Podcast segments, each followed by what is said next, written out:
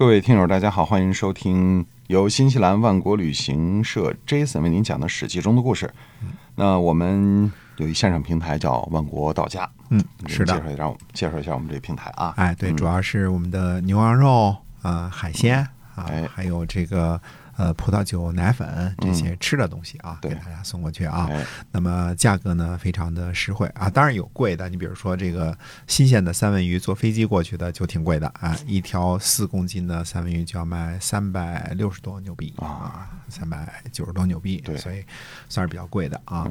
嗯，那没办法，现在机票也涨价是吧？而且关键是人家坐飞机过去，你飞机也不正常啊。是，嗯，所以航班也比较少，是吧？哎，是的。那么有一种产品呢，可能北方的朋友呢不是特别熟悉啊，广东的朋友会熟悉，叫花椒啊。花椒啊、啊，这个花椒呢，其实说白了呢，就是呃我们大家都吃都吃过鱼啊，就是北方做过鱼啊，那个鱼泡啊，嗯，不是那个，不是那个炸，但是这个泡儿呢，它不是说我们平常吃的鱼就是呃几斤这个鱼，那鱼泡儿就很小一很小的一个啊，对吧？啊，跟小气球一捏就破了。深海的鱼呢，嗯它需要有有有压力，有那个什么，然后酸的，就它那个泡儿呢也是很大的，而且很厚，是吧？很厚。嗯对，那说这个东西为什么会这个东西会特别风靡呢？嗯嗯、首先呢，它首先叫胶嘛，它本身呢是含有很多胶原蛋白的。对，特别特别富含胶原蛋白啊，嗯，但是这个呃大的深海鳕鱼的这个胶，这个鱼泡呢，不是说可以拿来就直接吃的，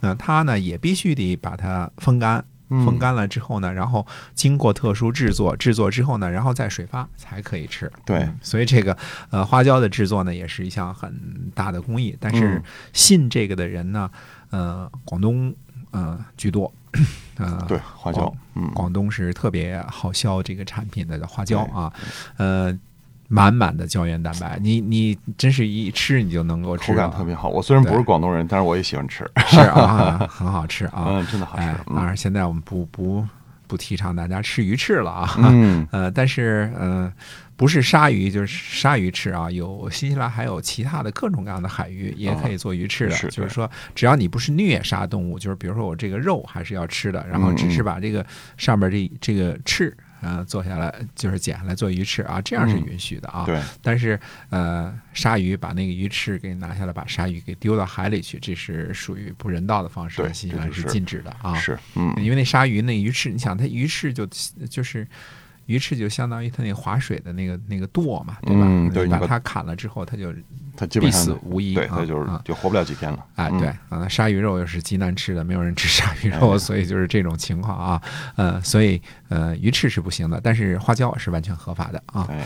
那我们还是接着讲《史记》中的故事。好，这次呢，我们说了一句啊，项羽采用分封制度呢，未必恰当。嗯呃，在所有的不当之中呢，最重要的当然是啊、汉王刘邦啊，因为没有按照想当初楚怀王的约定分封刘邦为关中王，而是。嗯，假托说汉中也是关中啊，其实不是啊，现在汉中也不是关中，对吧？呃，把刘邦呢糊弄去了汉中啊。刘邦呢，这里故事呢特别多啊，我们以后呢会慢慢讲啊。今天呢，先说说项羽所封的十八路之诸侯当中啊，另外的一些不妥之处。嗯，呃，剩下的诸侯当中最不妥的一点呢，就是齐国。那现在应该被称作三齐了。嗯嗯，三齐，嗯，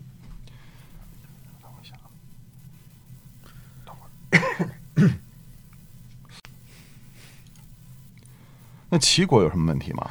呃，齐国的问题大了。哦第一呢，呃，齐国最有实权的人物田荣啊，没有被封。嗯别说十八路了，十九路都不是是 没他的什么事儿啊。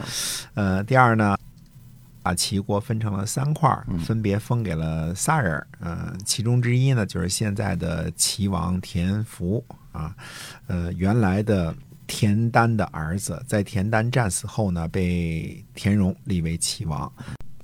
现在被封为胶东王，实际上是被贬了。呃，第二位呢是原来齐国田丹的副将田都，田都和军队呢应该是想当初救援巨鹿的齐国军队首领啊、跟随项羽入关，因为有军功啊，被封为齐王。第三位呢是冀北王田安啊，在项羽救赵的时候呢，田安攻下冀北数城，后来带兵呢投奔项羽，所以被项羽封为冀北王。这三位都是老田家的，嗯，可能还没出五福是吧？哎，但是这仨人呢，并不是一条心啊。嗯，经过了几百年的战国时期啊，田姓在山东可能已经是多的数不胜数了，可不是姓田的，就是一家人啊。呃，其中田福呢是田丹的儿子，田荣的侄子啊，田荣和田恒的侄子。田丹战死后呢，临济拥立齐王建的子孙啊，田甲为齐王。后来呢，田荣起兵夺权，硬是把侄子田福推上了齐王的宝座。齐王建那一派的田甲呢，就流亡了楚国。呃，然后相国田建呢，还是大将呢，田建呢就流亡到了赵国。项梁呢，于田荣等于是有救命之恩，对吧？因为当时齐国被打散了嘛，是项梁出兵救齐国，才把他们这支救下来啊。所以呢，项梁呢就希望田荣呢也投桃报李，反过来一起出兵呢去攻击秦国。没想到呢，这个时候田荣呢提出了条件，让楚国杀了田甲，让赵国杀了田间，这样呢田荣才肯出兵。那嗯，这个事儿我们以前讲过啊。从此呢，项家呢也跟田荣呢结下了冤仇。嗯，这这也在情理之中的，对吧？对，嗯，因为项羽分封的时候也封了这个田福，尽管他是田荣的侄子，也没有跟随入关去击秦，但他差不多就是算是唯一没有跟随入关被封王的这个诸侯了，是吧？哎，差不多。啊嗯，从项羽的角度来说呢，呃，并未一点儿情面不留啊，呃。不是封你田福去做胶东王了吗？你田荣也可以跟着一块儿去享福啦，去烟台吃苹果啦，是吧？嗯嗯。但是从田荣的角度来说，那就不对劲儿了，因为田福原来是齐王啊，那就是管理所有齐国的地界儿，实际上呢是田荣在管理，对吧？呃，都城自然而然是在临淄了，这个嗯防守固若金汤的大都市，对吧？嗯，现在呢，项羽啊、呃要让田福去胶东，而要把临淄呢这座天下雄城，嗯、拱手让给田都，这口气儿呢，那田荣肯定是咽不下啊。对。嗯、田都有啥问题吗？他不是曾经是田丹的副将吗？呃，田都呃是他曾经是田丹的副将啊、但是呢，当初田荣给项梁提条件的时候是是楚国杀田甲，而赵国杀田间，这样才肯出兵。按照这个逻辑呢，田都去救赵，那肯定就是没有遵从田荣的意思，嗯那说不定是私自做的决定啊。啊，啊，当然也有可能赵国混战的时候呢，田间已经死于战火了。田荣呢，看在都是反秦同事的份上，出兵去救了，呃，巨鹿啊，那就反正军队去了也是做壁上观嘛，对吧？也有这个可能。那这样呢，呃，田都就是齐国救赵的正式主帅。呃，即便是这样呢，田荣的心里依然是不会舒服的。